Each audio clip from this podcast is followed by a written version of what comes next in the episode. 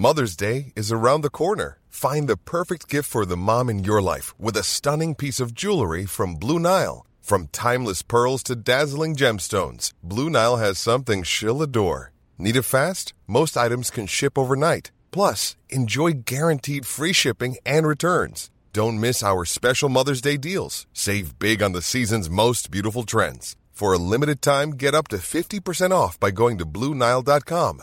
That's Bluenile.com. Want flexibility? Take yoga. Want flexibility with your health insurance? Check out United Healthcare Insurance Plans. Underwritten by Golden Rule Insurance Company, they offer flexible, budget friendly medical, dental, and vision coverage that may be right for you. More at uh1.com. Burrow is a furniture company known for timeless design and thoughtful construction and free shipping, and that extends to their outdoor collection. Their outdoor furniture is built to withstand the elements, featuring rust-proof stainless steel hardware, weather-ready teak, and quick-dry foam cushions. For Memorial Day, get 15% off your Burrow purchase at burrow.com slash ACAST and up to 25% off outdoor. That's up to 25% off outdoor furniture at burrow.com slash ACAST.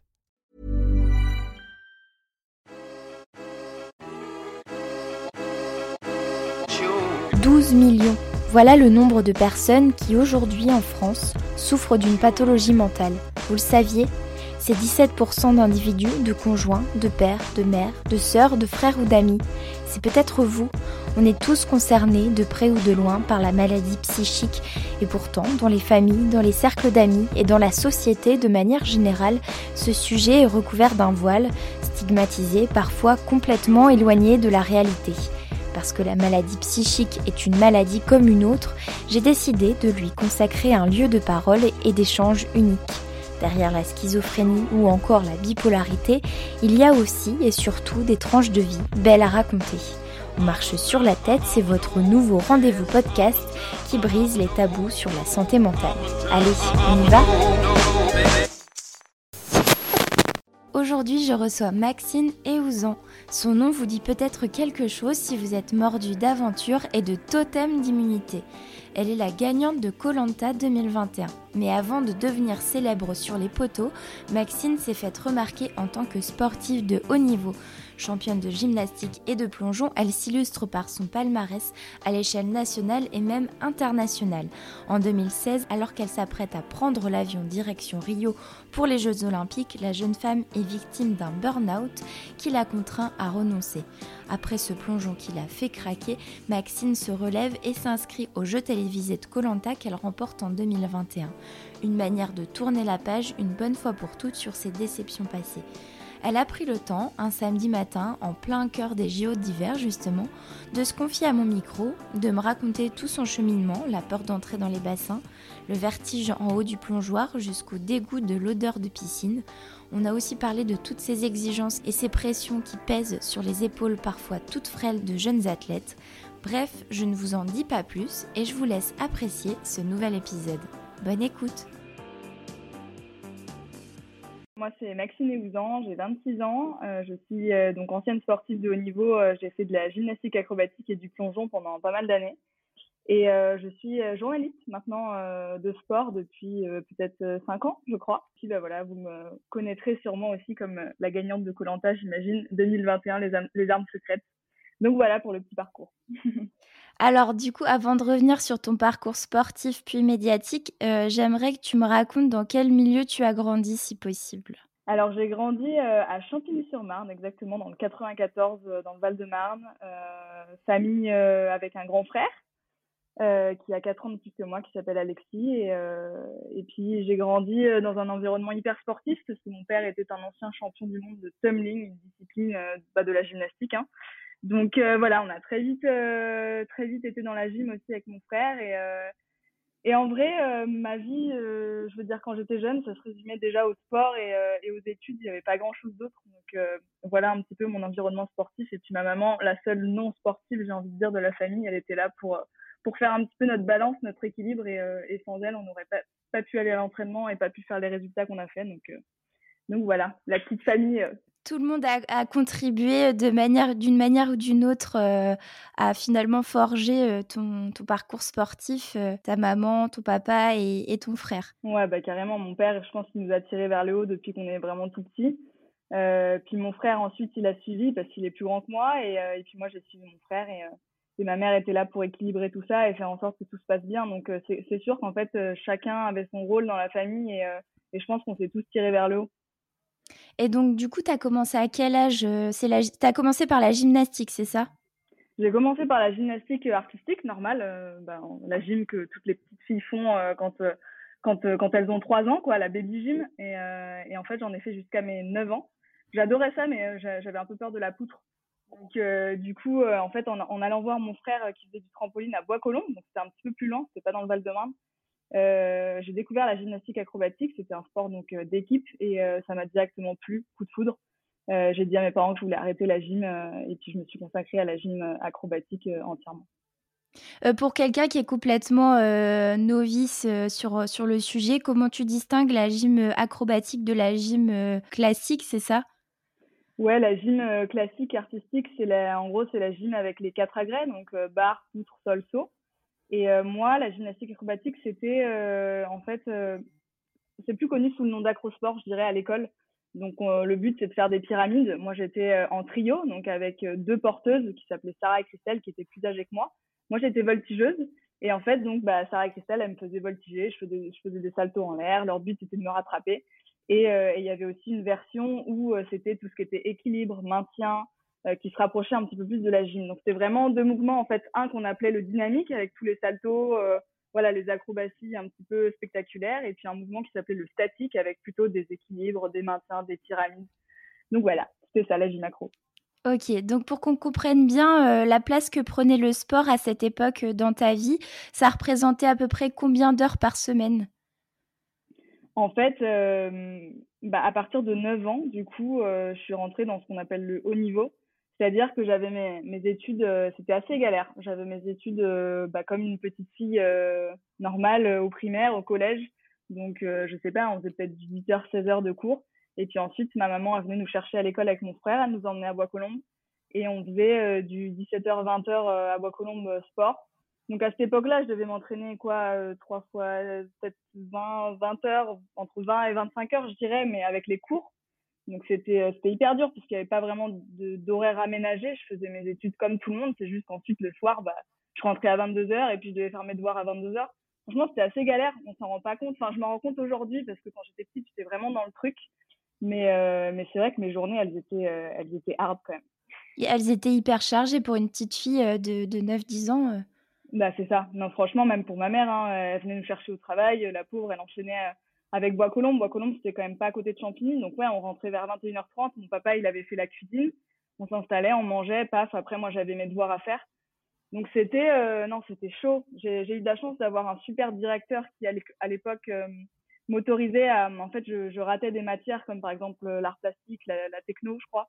Euh, le sport, en fait, j'avais pas tout ça et à la place, ça me laissait des heures de perme pour pouvoir faire mes devoirs un petit peu plus facilement dans la journée. Mmh. Donc c'était marrant. Parfois, j'allais quand même voir mes, mes amis euh, au sport, parce que moi, ça me faisait marrer. En plus, ils avaient accro-sport, donc. Euh, et je me souviens que le prof voulait que je note, donc c'était marrant.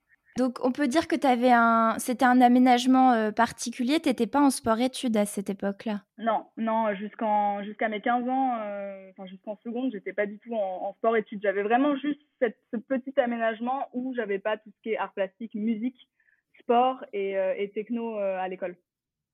Ok. Au lycée, tu comment c'était aménagé là? Tu es monté en, grade, euh, j'imagine, de niveau? Ouais, en fait, à partir de la. Donc, après ma troisième, euh, mes parents euh, m'ont demandé si je voulais intégrer l'INSEP. C'est vraiment l'école bah, qui est située dans le bois de Vincennes pour tous les sportifs de haut niveau, où il y a tous les sports olympiques. C'est vraiment un énorme. C'est comme une mini-ville, en fait. C'est un énorme complexe où il y a tout sur place, kiné, bah, on dort sur place, on mange sur place. Enfin, vraiment, il y, y, a tout, tout ce qu'il faut. Et, euh, et, du coup, pour euh, bah, ma, seconde, j'ai intégré l'INSEP en tant que gymnaste. Et euh, malheureusement, en cours de route, j'ai arrêté la gymnastique. Donc, en fait, assez vite, dès que je suis entrée à l'INSEP, je me suis tournée vers le plongeon par la suite. donc, mais à partir de, ce moment-là, c'était le jour et la nuit. Enfin, je veux dire, on faisait du 8h, 10h de cours, après du 10h, midi et demi entraînement. Après, on allait manger, on reprenait les cours 14-16. Après, on retournait à l'entraînement euh, de, de 16h30 ou 17h à 19h30. Après, on mangeait. Après, on avait des études le soir. C'était euh, vraiment beaucoup plus aménagé, quoi. Ouais, tout était tourné euh, vers le sport et vers la compétition. Qu'est-ce qui t'a fait te tourner vers le plongeon, en fait? Et bah du coup, Sarah et Christelle, donc mes deux porteuses, ont décidé d'arrêter. Après, à la gym, c'est un peu normal, on arrête tous très jeunes parce que c'est quand même un sport assez traumatisant. Et, euh, et puis, bah, du coup, euh, j'ai cherché quoi faire d'autre parce qu'en fait, c'est hyper dur quand on fait de la gym macro de trouver des porteurs, des porteuses qui sont euh, à notre niveau. Donc, en fait, bah, moi, j'ai pas réussi. Donc, je voulais pas du tout arrêter. Je voulais pas du tout quitter l'INSEP. Pour moi, j'avais voilà, j'avais encore un long chemin à faire dans le sport. Et, et en fait, c'est mon frère qui m'a dit bah, pourquoi pas aller essayer le plongeon. Parce que lui, on avait un petit peu fait quand il était plus jeune. Et c'est vrai que gym, plongeon, il y a un énorme parallèle parce qu'on a déjà toute la notion de, notre corps en l'air, euh, des acrobaties.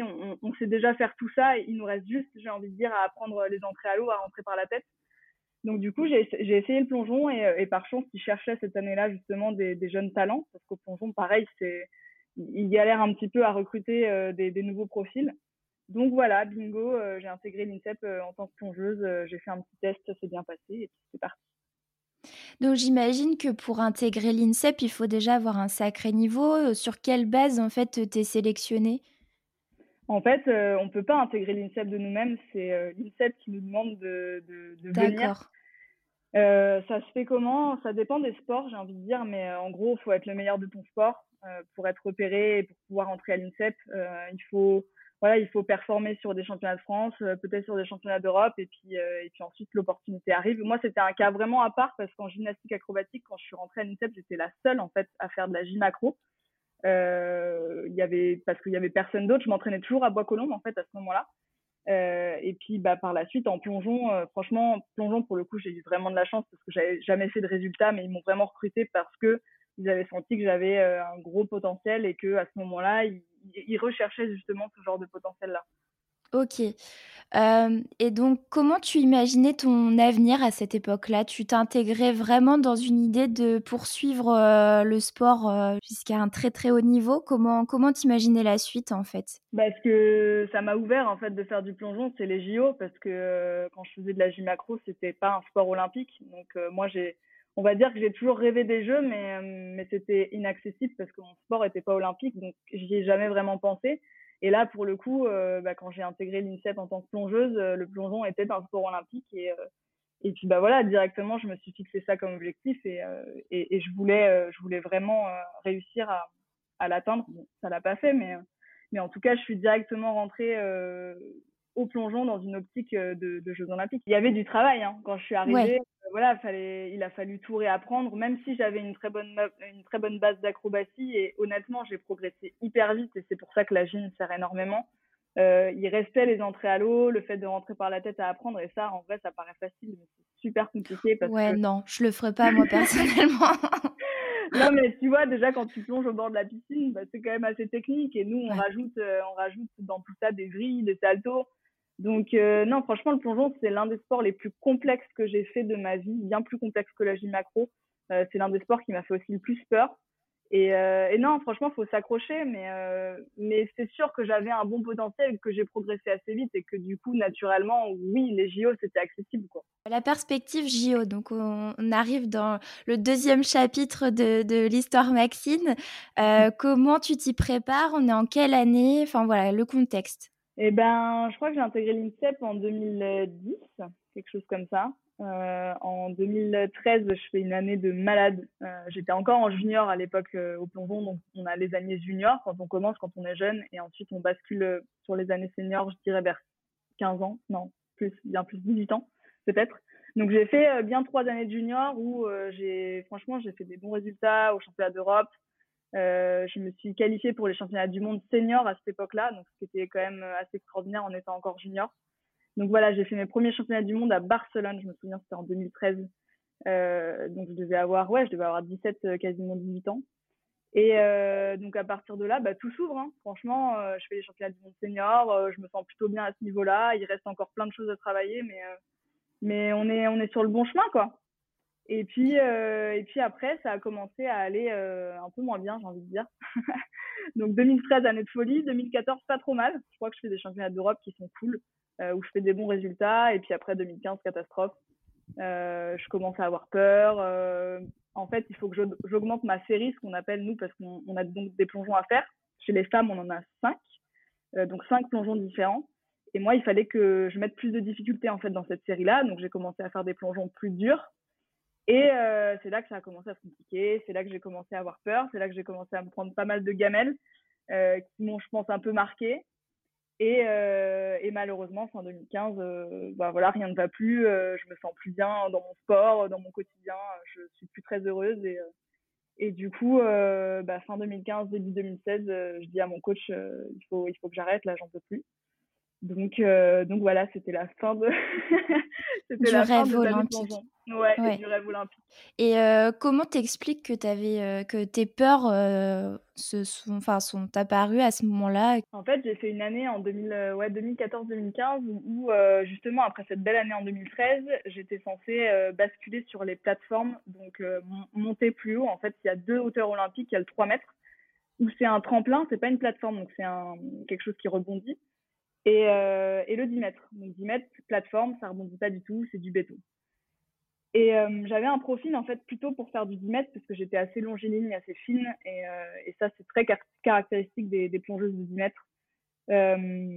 Et en fait j'ai commencé à monter donc dans les hauteurs en, en, en 2014-2015 donc voilà au plongeon bien sûr on monte tout le temps progressivement on fait 1 mètre, 3 mètres, 5 mètres, 7 mètres et 10 mètres et euh, donc moi, euh, je commençais à monter petit à petit à 7 mètres et, euh, et, en fait, je me suis super peur.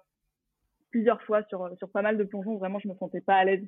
C'était un cauchemar. Franchement, je respecte les, les, plongeurs qui plongent tous les jours de 10 mètres parce que bah ouais, faut avoir sacrément beaucoup de courage et, et, et surtout arriver à maîtriser sa peur. Et moi, c'est quelque chose que j'arrivais plus à faire. Donc en fait, j'ai fait un petit moment où j'étais à 7 mètres et, et, où ça allait pas, mais j'ai un peu persisté parce que bah, vraiment, je sentais que je pouvais faire quelque chose de bien à 10 mètres et que c'était plus ouvert pour moi, je dirais. Et, euh, et finalement, bah, ça l'a pas fait du tout. Donc je suis revenue à 3 mètres et en fait, en revenant à 3 mètres, même en étant à 3 mètres, j'avais toujours cette peur-là. Ouais. Qui t'a euh, pas quitté. Voilà, qui m'a pas quitté, que j'arrivais plus à maîtriser. Donc en fait, c'est à partir de là où ça a commencé à partir en cacahuète. Alors, je ne sais pas si on peut comparer à Simone Biles euh, euh, sur, euh, sur la gymnastique, mais on a l'impression que sur les derniers JO, cette peur-là l'a pas quittée et c'est pour ça qu'elle a, entre guillemets, je, je, résume grossièrement, mais que c'est pour ça qu'elle a, elle a, quitté, enfin, elle a arrêté sur certaines épreuves parce que elle se sentait pas et, et sur, sur des épreuves hyper techniques, sur des sports comme le tien ou la gymnastique, tu n'as pas forcément le droit à l'erreur en fait. En fait, euh, comment tu, peux faire face psychologiquement à, un tel niveau d'exigence et de, perfectionnisme, en fait? Bah, J'ai beaucoup de respect pour, euh, Simone parce que c'est vrai que ce qu'elle a vécu pendant les JO, moi, ça m'a rappelé beaucoup de choses. Et euh, notamment, en fait, elle, ce qu'elle a eu, c'est des perditions de figure. Moi, ça m'est déjà arrivé aussi. C'est quand en l'air, en fait, on sait absolument plus où on est. On n'a plus, plus de repères corporels, visuels. Enfin bref, il se passe plus rien, quoi. Et, euh, et ça, ça fait extrêmement peur. Et, refaire cette figure où on s'est perdu, euh, franchement, c'est un calvaire. Donc, euh, je pense très honnêtement que quand j'étais petite, j'avais moins cette notion de danger. En fait, c'est marrant, mais c'est arrivé en grandissant. Je pense que, en fait, tant qu'on a cette, un peu cette insouciance et, et justement, tant qu'on réfléchit pas trop à tout ce qu'on fait, tout va bien. Et c'est justement au moment où on commence à réaliser que ce qu'on fait, c'est dangereux et, euh, et qu'on peut se faire mal, que là, ça commence à poser problème. Et, et moi, j'ai jamais eu aussi peur que quand je me mettais au bord de la plateforme et, et que avant de partir, je me disais non, là, je vais me prendre une pelle. Et, euh, et je pense que Simone, c'est exactement ce qui se passe, c'est qu'avant qu'elle, euh, avant qu'elle se lance dans sa figure, elle, elle le sent pas en fait tout simplement. Mm. Et, euh, et on, on m'a toujours dit quelque chose, surtout dans les sports acrobatiques qui sont, bah oui, dangereux, c'est que quand on sent pas quelque chose, eh ben faut pas le faire. il y a, en fait, il y a différents degrés de peur. C'est normal d'avoir peur. Sauf que quand vraiment on a ce petit truc dans la tête qui dit non, là tu vas vraiment prendre une gamelle, c'est inévitable, bah là faut pas y aller quoi. C'est fou, c'est-à-dire que dès que tu intellectualises en fait euh, la figure ou euh, le sport euh, en général, c'est c'est pas foutu. Mais c'est pour ça finalement que en gymnastique ou dans d'autres sports, c'est accessible très très jeune finalement. Enfin, les, les athlètes des JO en gymnastique, certaines, elles ont, elles ont quoi 14, 15 ans? 12 ans, c'est ouais. vrai que c'est vrai qu'hyper jeune, hyper jeune, on fait des trucs de fou. Mais ce qui est marrant, c'est qu'en gym macro, jamais, jamais j'ai eu peur jamais avant une figure. Enfin, ça m'est déjà arrivé, bien évidemment, d'avoir peur, mais jamais, je veux dire, je me suis imaginé des scénarios, euh, on va dire, catastrophiques. Et ce qui m'est arrivé extrêmement de fois euh, au plongeon, où en fait, c'est, on fait beaucoup de visualisation, nous, euh, que ce soit en gym, en plongeon, c'est, c'est inévitable. Mais à partir du moment où, en fait, toi, tu fais la visualisation et que tu te vois foirer, là, c'est chaud, quoi. Et en fait, quand tu te la fais deux, trois fois dans ta tête et qu'à chaque fois, l'issue, elle est, elle est pourrie, là, tu te dis, ouais, faut peut-être pas que j'y aille quand même, quoi. Ouais. Et donc, pour qu'on visualise un petit peu dans quel état d'esprit tu étais, euh, là, on, est sur le bord du, pas du précipice, mais du plongeoir. Euh, tu es, au bord du plongeoir, Maxine, et qu'est-ce qui se passe? Tu recules, tu, tu redescends? Enfin, euh, quand la peur te saisit, c'est. Ça m'est déjà arrivé de faire tellement de, tellement de trucs différents. Ça m'est déjà arrivé de pas partir, du coup. donc, de me mettre au bord et puis, non, de, de ravancer. Euh, ça m'est déjà arrivé de me lancer, mais en fait d'avoir peur au départ et du coup de m'arrêter en l'air. Le truc qu'il ne faut vraiment jamais faire euh, dans les sports accros. Euh, la première chose qu'on t'apprend, c'est quand tu pars, tu pars.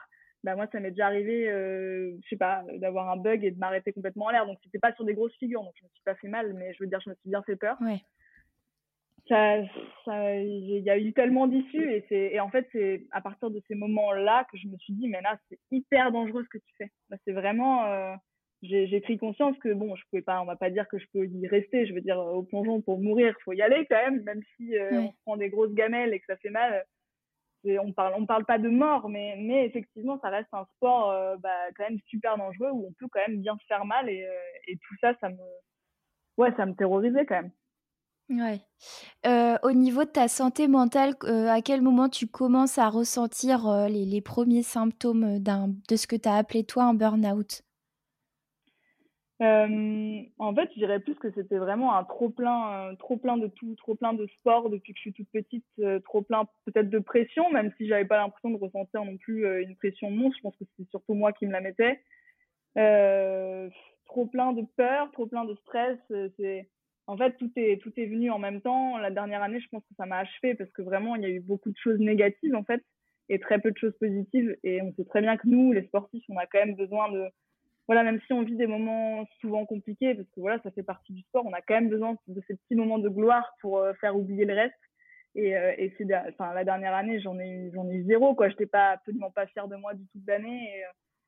Et, et, euh, et ouais, j'arrivais plus à avancer. J'étais complètement bloquée. Donc, donc c'est à partir en fait, c'est quand je commençais à rêver la nuit et enfin justement à plus du tout rêver, à faire des cauchemars et à plus dormir de la nuit et d'arriver à l'entraînement à être fatiguée et, à me dire mais qu'est-ce que je fous là euh, que là je me suis dit bon bah ça sert plus à rien quoi. Ouais. Euh, cette pression, tu l'as ressentie depuis euh, toujours ou ça s'est vraiment intensifié sur les derniers mois? Bah en fait c'est marrant parce que quand je repense à mes années de, de gymnastique, au final, je sais que c'est le sport qui, enfin, c'était ma destinée. La gym macro, c'était, ça a vraiment été mon sport de prédilection. C'était le sport pour, pour lequel j'étais vraiment douée. Euh, mais ça, je l'ai réalisé en arrêtant, en fait, parce que quand je faisais de la gym, bah, j'étais pareil dans une spirale où, bah, tous les jours, j'avais pas forcément envie d'aller m'entraîner parce que c'est hyper dur la gym, c'est super strict, tu arrives, euh, voilà, enfin, tu te fais rentrer dedans à l'entraînement. Euh, moi, j'avais, j'avais quoi? J'avais entre 10 ans et 15 ans à l'époque. Ma mère, elle regardait tout ça. C'est dur franchement, c'est dur. Donc, sur le coup, euh, pareil, à la gym, en vrai, je faisais de la gym, mais, euh, et, j'adorais ça, mais je l'ai découvert en arrêtant, en fait. et, euh, et, au plongeon, ouais, c'est souvent comme pour ça. Le coup, pour le coup, au plongeon, c'était totalement différent parce que les entraînements étaient beaucoup moins stricts. les entraîneurs, voilà, on faisait un peu plus ce qu'on voulait, on était plus grands, plus matures c'est pas du tout la même relation que j'ai pu avoir en gym et, et je pense que bah, je pense que mine de rien ça aussi ça a joué parce que moi j'ai toujours eu besoin qu'on me rentre un petit peu dedans et justement, cette liberté que j'avais au plongeon, je suis pas sûre que ça m'ait servi. Parce que euh, bah, du coup, j'avais pas confiance en moi et pas confiance peut-être en mon entraîneur. Et, euh, et ça, au plongeon, c'est, c'est quand même primordial. Donc, ouais, je pense que tout ça, ça a fait que bah, finalement, le plongeon, c'était pas pour moi. quoi. Tu t'en es rendu compte après, sur le tard, en fait? Ouais, ouais, complètement. Bah, quand j'ai commencé à, à, dire que je voulais arrêter et tout, franchement, c'était il y avait vraiment c'était un dégoût du, du sport quoi. Tout tout enfin du plongeon c'est je pouvais même plus rentrer dans une piscine je me sentais pas bien. Je je pouvais plus monter sur un plongeoir je ah non vraiment je pouvais plus la piscine je suis pas allée pendant un moment quand même ah d'ailleurs je l'évite encore aujourd'hui. C'est vrai. Bah j'aime en fait l'odeur tout ça euh, ouais c'est associé à des mauvais souvenirs bah ouais, après, franchement, c'était trop cool. Hein. J'ai, vécu des trucs de fou quand même, même au plongeon. Quand je, quand je te parlais des championnats du monde que j'ai fait à Barcelone en 2013, je pense que c'est la meilleure compète que j'ai fait de ma vie. Donc, il y a, y a des moments que j'ai vraiment kiffé, mais ça n'empêche que quand j'ai arrêté, je me suis dit, OK, t'as quand même plus choisi le plongeon un peu par défaut, parce que tes porteuses, elles ont arrêté la gymnacro, parce que si mes porteuses avaient jamais arrêté, euh, bah, j'aurais continué en gymnacro, mais ça c'est sûr. Parce que pour moi, c'était, enfin, je veux dire, euh, j'avais pas, j'avais pas terminé. On venait de faire cinquième au championnat du monde. On avait, on avait beaucoup d'ouverture et, euh, et en, en, vrai, c'est quand même un regret encore aujourd'hui de ne pas avoir pu continuer cette euh, première.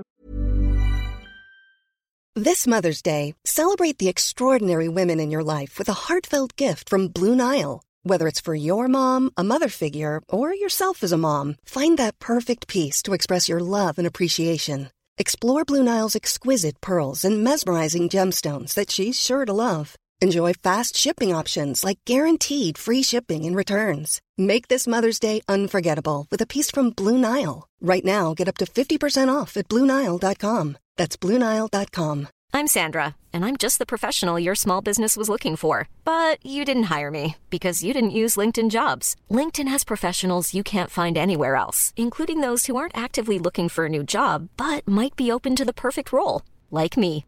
In a given month, over 70% of LinkedIn users don't visit other leading job sites. So if you're not looking on LinkedIn, you'll miss out on great candidates like Sandra. Start hiring professionals like a professional. Post your free job on linkedin.com/people today. Ouais. Euh, L'annonce de ton arrêt euh, auprès de ton entraîneur et auprès de tes proches, comment tu l'as vécu? Et du coup, le, le rêve olympique euh, qui t'échappe, comment tu l'as vécu?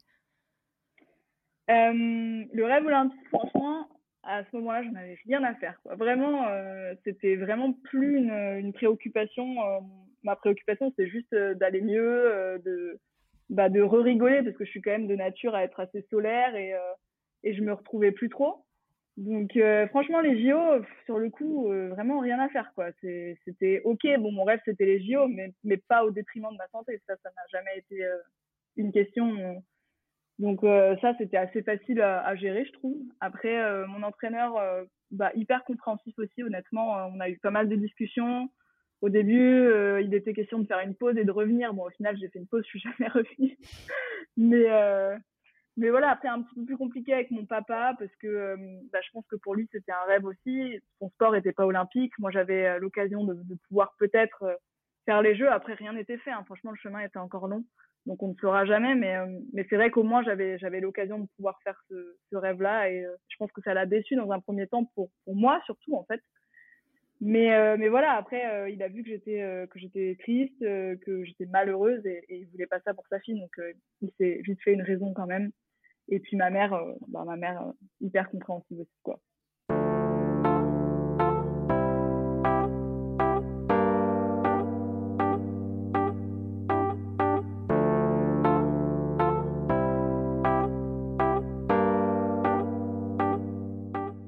Tu disais que ta priorité, c'était de, te soigner, enfin de, ta santé et ta santé mentale. Euh, dès le début, tu t'es dit, il faut que je sois prise en charge d'un point de vue psychologique ou comment comment as géré tout ça? Ouais, ce qui est trop cool à l'INSEP, c'est qu'on a quand même euh, tout le suivi. Et euh, moi, quand j'ai commencé à me sentir pas bien à l'entraînement, bien avant que j'arrête, hein, je voyais une, psychologue à l'INSEP. Et, et, en fait, je dirais plus qu'elle m'a. Ma décision était prise dès le début. Hein. Je, au final, je voulais pas forcément me l'avouer, mais ça faisait un petit moment que je voulais arrêter. Et, en fait, elle m'a plus accompagnée dans justement ma prise de décision et mon arrêt. Euh, mais c'était cool. J'ai continué à la voir euh, un petit peu aussi après, après avoir arrêté. Mais euh, en fait, il fallait juste que je m'éloigne d'une piscine, hein, c'est tout. À partir du moment où j'ai dit que je retournais plus dans la piscine et que j'ai arrêté, euh, tout s'est quand même assez bien passé. J'étais bien entourée, ça, a toujours été ma force aussi d'avoir des amis qui sont pas que dans le milieu sportif, mais mais autre part, d'avoir une famille qui est toujours là pour moi. Donc en fait, c'est plutôt bien goupillé. Puis j'avais mes études à côté, donc ça m'occupait. En fait, là, on a un petit peu peur quand on arrête le sport parce qu'on a souvent rien à côté. Et c'est pour ça d'ailleurs qu'on est hyper encouragé à faire un double projet. Et pour le coup, bah merci parce que moi c'était trop cool. J'avais mes études, euh, je, je continuais d'aller en cours à l'INSEP parce que mes études étaient directement sur l'INSEP, mais sans l'entraînement. Donc là, c'était les vacances. Ah ouais. Donc la suite, euh, comment ça s'est passé en fait? Tu avais un projet derrière? Tu parles de double projet Ouais, bah en fait, euh, double projet, ce qu'on appelle ça, c'est sport et études quoi. Alors qu'il y en a à l'INSEP qui font que le sport et qui arrêtent leurs études. Et euh, moi, j'avais fait le choix de, de, faire mes études de journalisme, en plus, qui étaient directement sur l'INSEP. Donc, j'avais vraiment tout sur place. C'était un bonheur. Et donc, quand j'ai arrêté le plongeon, bah, en fait, euh, j'avais toujours les horaires aménagés, ma dernière année de journalisme. Mais euh, j'avais plus de sport, donc c'était trop cool. Je, je, faisais ce que je voulais de, de 10h à 14h. Et, et après, après les cours à 16h, j'avais tout mon temps libre. Donc, ça me faisait trop bizarre. J'avais jamais eu de vacances de ma vie, autant de temps libre et tout, mais c'était cool tout le temps finalement plaisir que tu n'avais pas eu, tu l'as rattrapé à ce moment-là en fait. Non mais carrément. Mais c'est trop drôle parce que euh, en fait depuis euh, depuis mes 9 ans, j'avais franchement, ça c'est bête, mais euh, les, les, les, gens de mon âge, ils avaient tous des vacances. Enfin je veux dire l'été, ils avaient tous deux mois de vacances. Mais moi j'avais jamais eu ça jusqu'à mes 21 ans quoi. Et ça on le sait pas forcément quelque bah part. Les gens novices encore une fois. bah ouais, nous on avait si, si dans l'été on avait deux semaines de vacances, c'était la folie quoi. Ouais. Incroyable. Euh, et donc, comment tu as relevé la tête euh, Si on peut parler de sortir de l'eau entre guillemets, c'est pas forcément un très bon jeu de mots, mais qu'est-ce qui t'a, qu'est-ce qui t'a aidé à vraiment à dépasser cet épisode euh, un peu sombre entre guillemets? Je valide le jeu de mots. Merci. bah, en vrai, je pense plusieurs choses. Après, je vais pas, je vais pas cacher que j'étais complètement paumée quand même, même si j'avais mes études et que j'ai commencé à travailler super vite. Franchement, tout c'est niveau professionnel, tout s'est hyper bien enchaîné. J'ai réussi à trouver une chaîne direct, j'ai bossé pour euh, ma chaîne sport, puis SFR Sport, puis RMC Sport. Enfin, franchement, ça c'était c'était top. J'adorais mon métier. Enfin, c'était génial. Par contre, c'est vrai que j'avais un énorme manque de, de, sport. Et en fait, quand j'ai arrêté, euh, bah, comme toutes les femmes, je commençais à avoir mon corps de femme aussi. Et euh, ça m'a fait flipper. Je me suis dit, je fais plus autant de sport, je vais grossir du coup, j'ai commencé à partir dans un délire un peu bizarre euh, où je mangeais plus, euh, j'avais perdu énormément de poids, euh, je continuais à faire du sport, mais je faisais que du cardio, je faisais que de courir. Et, ça, ça a duré pas mal de temps, franchement. Donc en fait, j'étais épanouie sur le plan, le plan professionnel parce que ça marchait super bien et j'étais heureuse. Mais par contre, c'est vrai que bah, personnellement, bah, ça allait quand même pas trop. Hein. ça allait pas trop.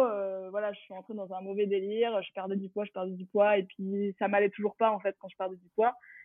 Donc voilà, je pense que ça a duré peut-être euh, un an.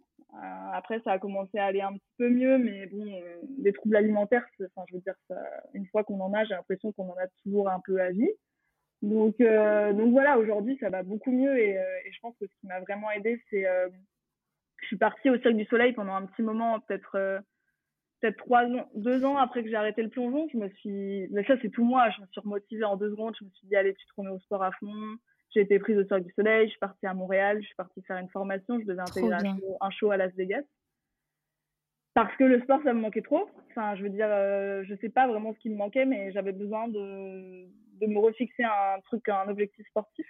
Donc c'était super, mais au, final là-bas, je me suis rendu compte que bah, être loin de ma famille, tout ça, ça me, je sais pas, ça me plaisait pas forcément. Donc je suis rentrée à Paris après ça, et après ça, par contre, j'étais vraiment paumée je savais plus si je voulais être journaliste, je savais plus si, euh, si ma, enfin, je savais plus où, était ma place en fait.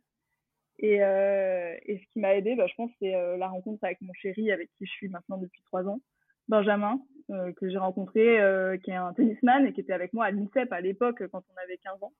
Et en fait, je l'ai revu sur un sur un événement où moi je bossais.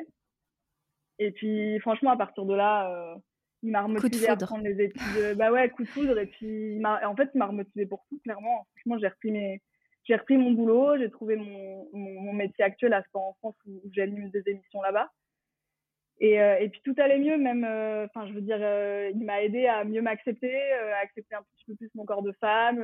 et à partir de ce moment-là, franchement, bah ouais, j'ai repris une grosse inspiration et je me suis dit, ok, en fait, c'est bon, tout va bien.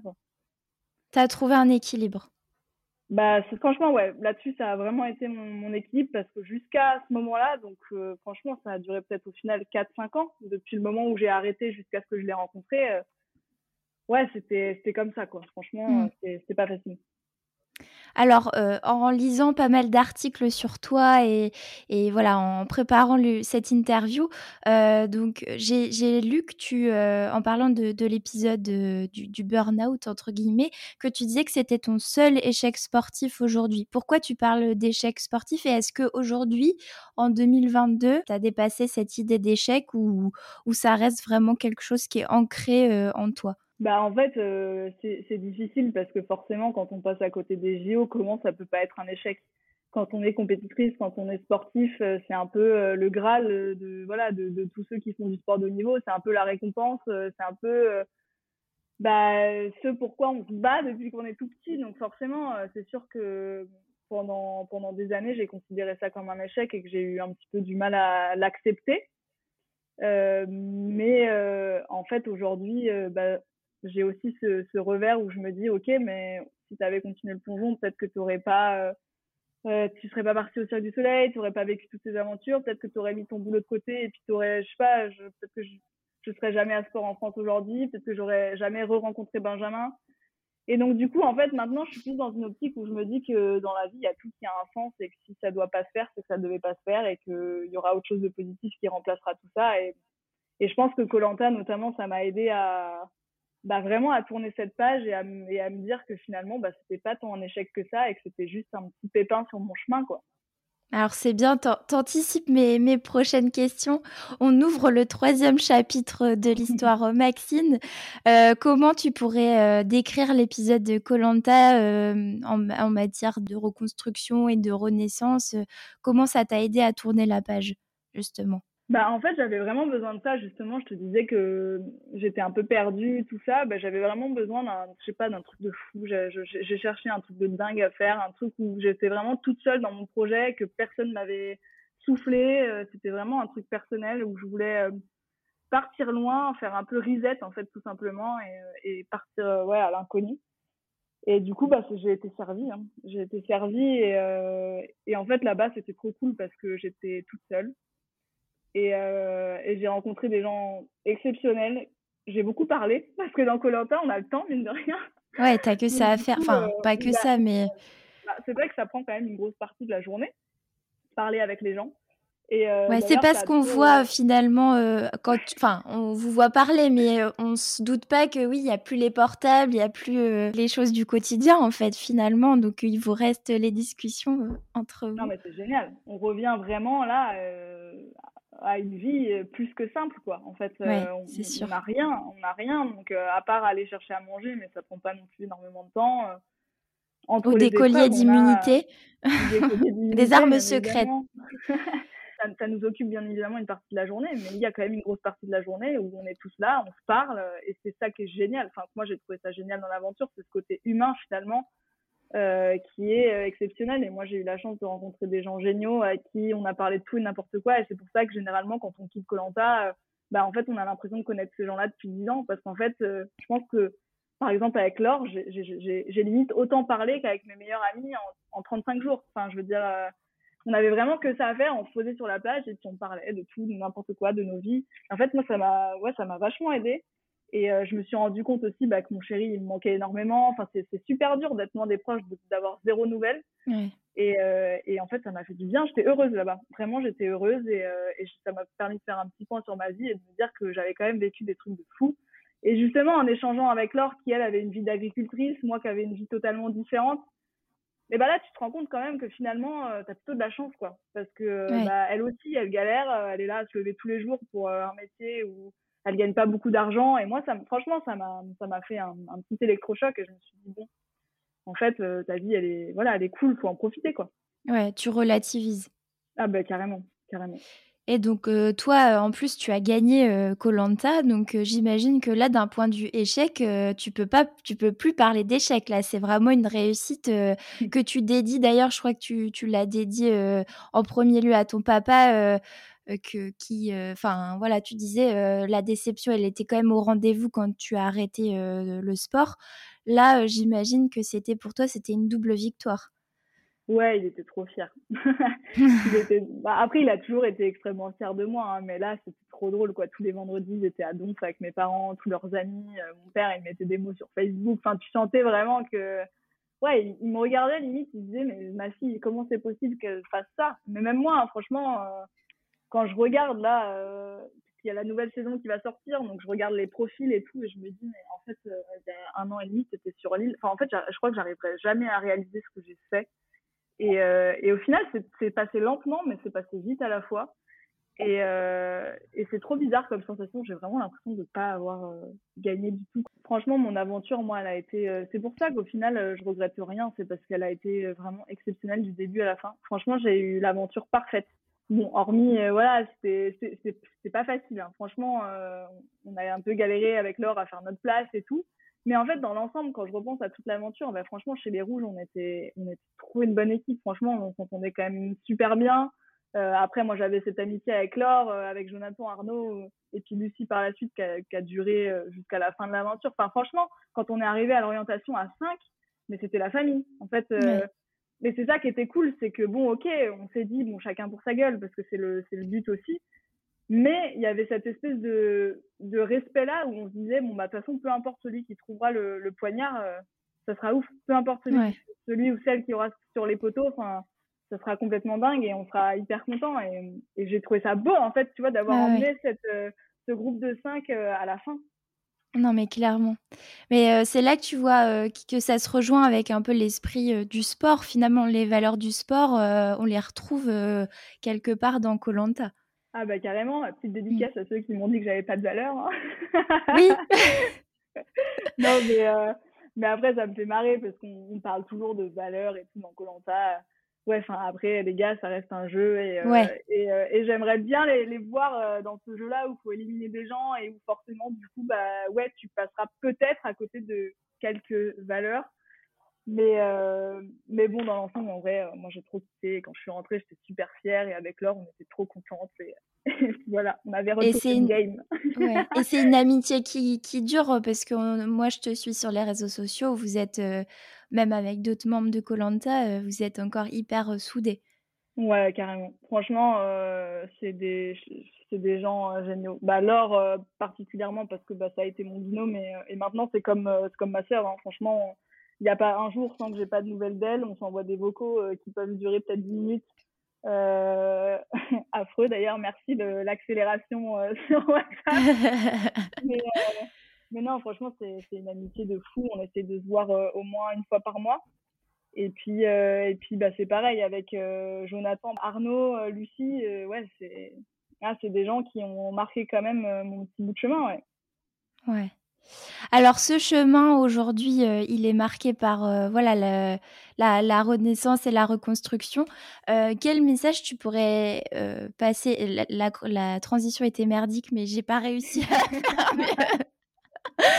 quel message tu pourrais faire passer à une jeune fille ou à un jeune homme qui est au sommet de sa carrière sportive, mais qui commence à, à ressentir voilà une petite fragilité psy ou ou les signes d'un burn-out.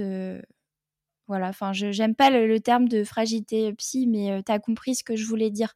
Ouais, ouais, bah en plus, ça arrive quand même assez souvent, hein, mine de rien. C'est vrai que la parole, elle commence à se libérer là-dessus et c'est vraiment cool.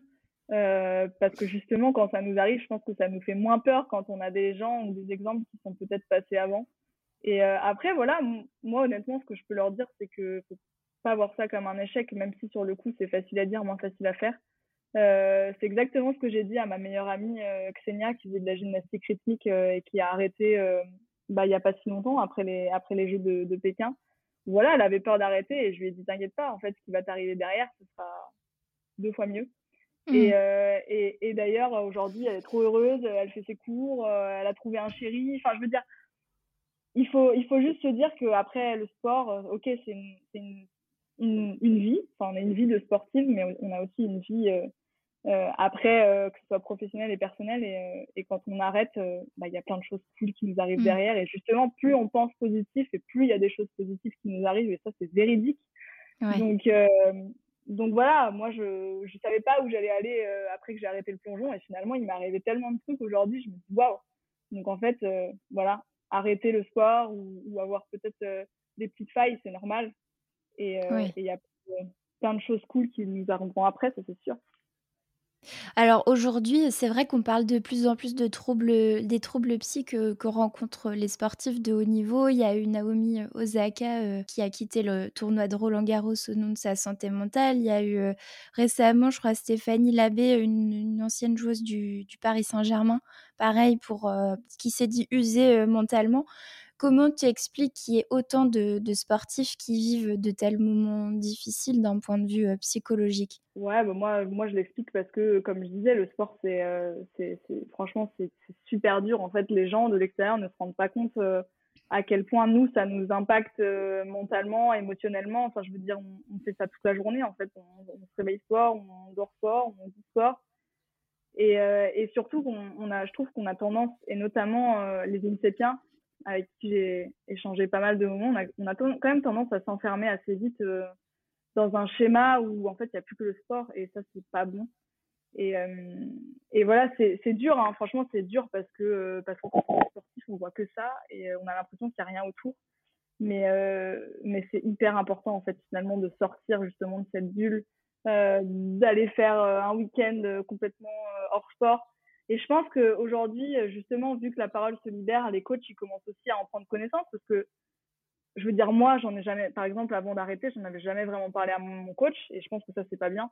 Et qu'aujourd'hui, il y a peut-être cette relation qui commence à naître un peu plus où euh, les athlètes osent, en fait, dire qu'il y a peut-être un petit problème euh, à leur coach. Et ça, c'est vrai que, bah, moi, on m'a pas appris ça. Je veux dire, euh, la gymnastique, c'était tellement strict, il y avait tellement de rigueur euh, jamais je serais allée voir mon coach le matin en lui disant écoute euh, là ça va pas aujourd'hui euh, je sais pas. Jamais. Ça me serait jamais arrivé. Ça me serait même jamais venu à l'esprit. Et je pense que aujourd'hui ça commence à changer et, et, et, je trouve ça cool. Et je pense que malheureusement ceux qui craquent ou ceux qui ont des, des petits soucis comme Osaka tout ça c'est des, des ça doit être des sportifs qui ont vraiment tout gardé pour elles, comme moi j'ai tout gardé à l'époque, et, forcément à un moment ça explose, quoi. C'est normal. Aujourd'hui, c'est en train de changer. Il y a une libération de la parole, et peut-être on peut espérer que euh, les prochaines générations qui commencent euh, un sport de haut niveau, voilà, elles auront bah, le, le, réflexe d'en parler, parce que c'est ça la clé finalement, c'est la communication, ce que, ce que tu disais. Bien sûr, bien sûr, il faut, il faut, il faut en parler, et il faut pas rester enfermé toute seule dans un schéma hyper négatif parce que ça, ça, ça n'apporte rien de bon. Après, euh, après voilà, parfois on est juste tellement euh, dans notre truc et tout euh, que on n'ose peut-être pas franchir le cap. Mais ce que je trouve super aujourd'hui, c'est que les sportifs sont beaucoup plus entourés. Franchement, ils ont vraiment tout le staff qu'il faut, préparateur mental, psy, nutritio, nutritionniste. Enfin vraiment, il y a le, je trouve qu'il y a un package complet qu'il n'y avait pas forcément moi à mon époque. Et, euh, et, je pense que ça va, ça va clairement aider. Et, et d'ailleurs, les sportifs changent. Je veux dire, aujourd'hui, maintenant, les sportifs et les sportifs, c'est des auto-entrepreneurs. C'est un truc de dingue. Ils gèrent tout eux-mêmes. Ils ont leur staff. Enfin, moi, je trouve ça, je trouve ça génial. Ça leur offre même l'opportunité d'en faire peut-être leur métier pour certains. Euh, ce qui, moi, encore une fois, il y a 5-6 ans, n'était même pas envisageable. Donc, euh, ouais. je trouve ça, une évolution. génial. Ok. Alors Maxine, je vais te poser la dernière question euh, un peu totem du podcast, à savoir, avec du recul, est-ce que tu dirais que cet épisode euh, de santé mentale qui t'a marqué, est-ce que ça t'a apporté quelque chose en bien? Et si oui, quoi? Bah de toute façon, ça fait toujours bien, ça fait toujours du bien de parler de nos petits soucis. Donc, euh, comme on le disait hein, pendant ce podcast, la clé, c'est la communication. Et euh, moi, en fait, plus je parle de tout ça, et bah, plus ça me libère. Et plus d'ailleurs, j'ai même pas honte d'en parler. Et je suis même fière de moi. Donc, euh, donc voilà, je pense qu'effectivement, c'est chouette d'avoir ce genre de podcast et de pouvoir s'exprimer, de pouvoir donner des exemples, de pouvoir raconter ce qu'on a vécu et de pouvoir peut-être inspirer aussi les, les autres par la suite. Donc, bah, merci parce que ça fait toujours plaisir euh, d'avoir une oreille attentive. Merci à toi. Donc, on peut te suivre sur les réseaux sociaux, sur Instagram notamment, je crois. Ouais, Instagram, Maxime et Ouzan tout attaché. Tu es aussi journaliste euh, pour euh, France Sport. C'est ça? Sport en France, c'était Sport en France. Je suis complètement à la ramasse. J'ai inventé une nouvelle chaîne de télé. inventé une nouvelle chaîne. Donc, Sport en France, tu as deux émissions. Ouais, j'ai une émission qui s'appelle les, Pépites de Maxou, qui est une émission euh, bimensuelle où euh, je vais à la rencontre sur le terrain de, de jeunes sportifs et sportives euh, en, qui sont en chemin pour Paris 2024. Ouais. Et ça, d'ailleurs, normalement, je mets les épisodes sur, sur mon Insta, donc vous pouvez aller les regarder. Et puis sinon, j'ai une émission hebdomadaire qui s'appelle Génération Jeune, pareil, sur la génération Paris 2024, en plateau cette fois. Et puis la chaîne est gratuite, donc euh, allez-y, euh, ça dépend de, la box que vous avez, mais euh, je les connais par cœur. Orange 174, SFR 129, Bouygues 192, Free, Free 190. Donc go suivre Maxine et Ouzan sur Insta, sur YouTube et sur votre box. Voilà pour la promo. Merci beaucoup Maxine, c'était un plaisir d'échanger avec toi. Euh, j'espère que ça va avoir inspiré euh, plein de personnes qui se posent euh, des questions sur le sport à titre perso, s'ils sont sportifs ou pas, parce que je pense que c'est un sujet qui touche tout le monde. Donc, donc voilà, merci beaucoup et, et belle, belle et longue vie à toi. Toi aussi, salut tout le monde. Voilà, c'est là que s'achève le douzième épisode de cette saison 1 dont marche sur la tête le podcast. J'espère qu'il vous a plu. Si c'est le cas, vous savez ce qu'il vous reste à faire. Une petite étoile par-ci sur votre plateforme d'écoute préférée, un petit abonnement supplémentaire par là sur ma page Facebook ou Instagram et surtout à en parler autour de vous. Merci beaucoup. La semaine prochaine, on parlera d'un sujet ô combien important en ces temps troublés et pourtant si souvent passé sous silence, la santé mentale des enfants.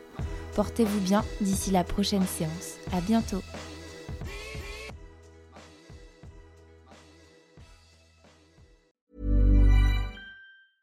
A lot can happen in the next three years. Like a chatbot may be your new best friend. But what won't change? Needing health insurance. United Healthcare Tri Term Medical Plans are available for these changing times. Underwritten by Golden Rule Insurance Company, they offer budget friendly, flexible coverage for people who are in between jobs or missed open enrollment. The plans last nearly three years in some states, with access to a nationwide network of doctors and hospitals. So, for whatever tomorrow brings, United Healthcare Tri Term Medical Plans may be for you. Learn more at uh1.com. Mom deserves the best, and there's no better place to shop for Mother's Day than Whole Foods Market. They're your destination for unbeatable savings, from premium gifts to show-stopping flowers and irresistible desserts. Start by saving 33% with Prime on all body care and candles. Then get a 15-stem bunch of tulips for just $9.99 each with Prime. Round out Mom's menu with festive rosé, irresistible berry chantilly cake, and more special treats. Come celebrate Mother's Day at Whole Foods Market.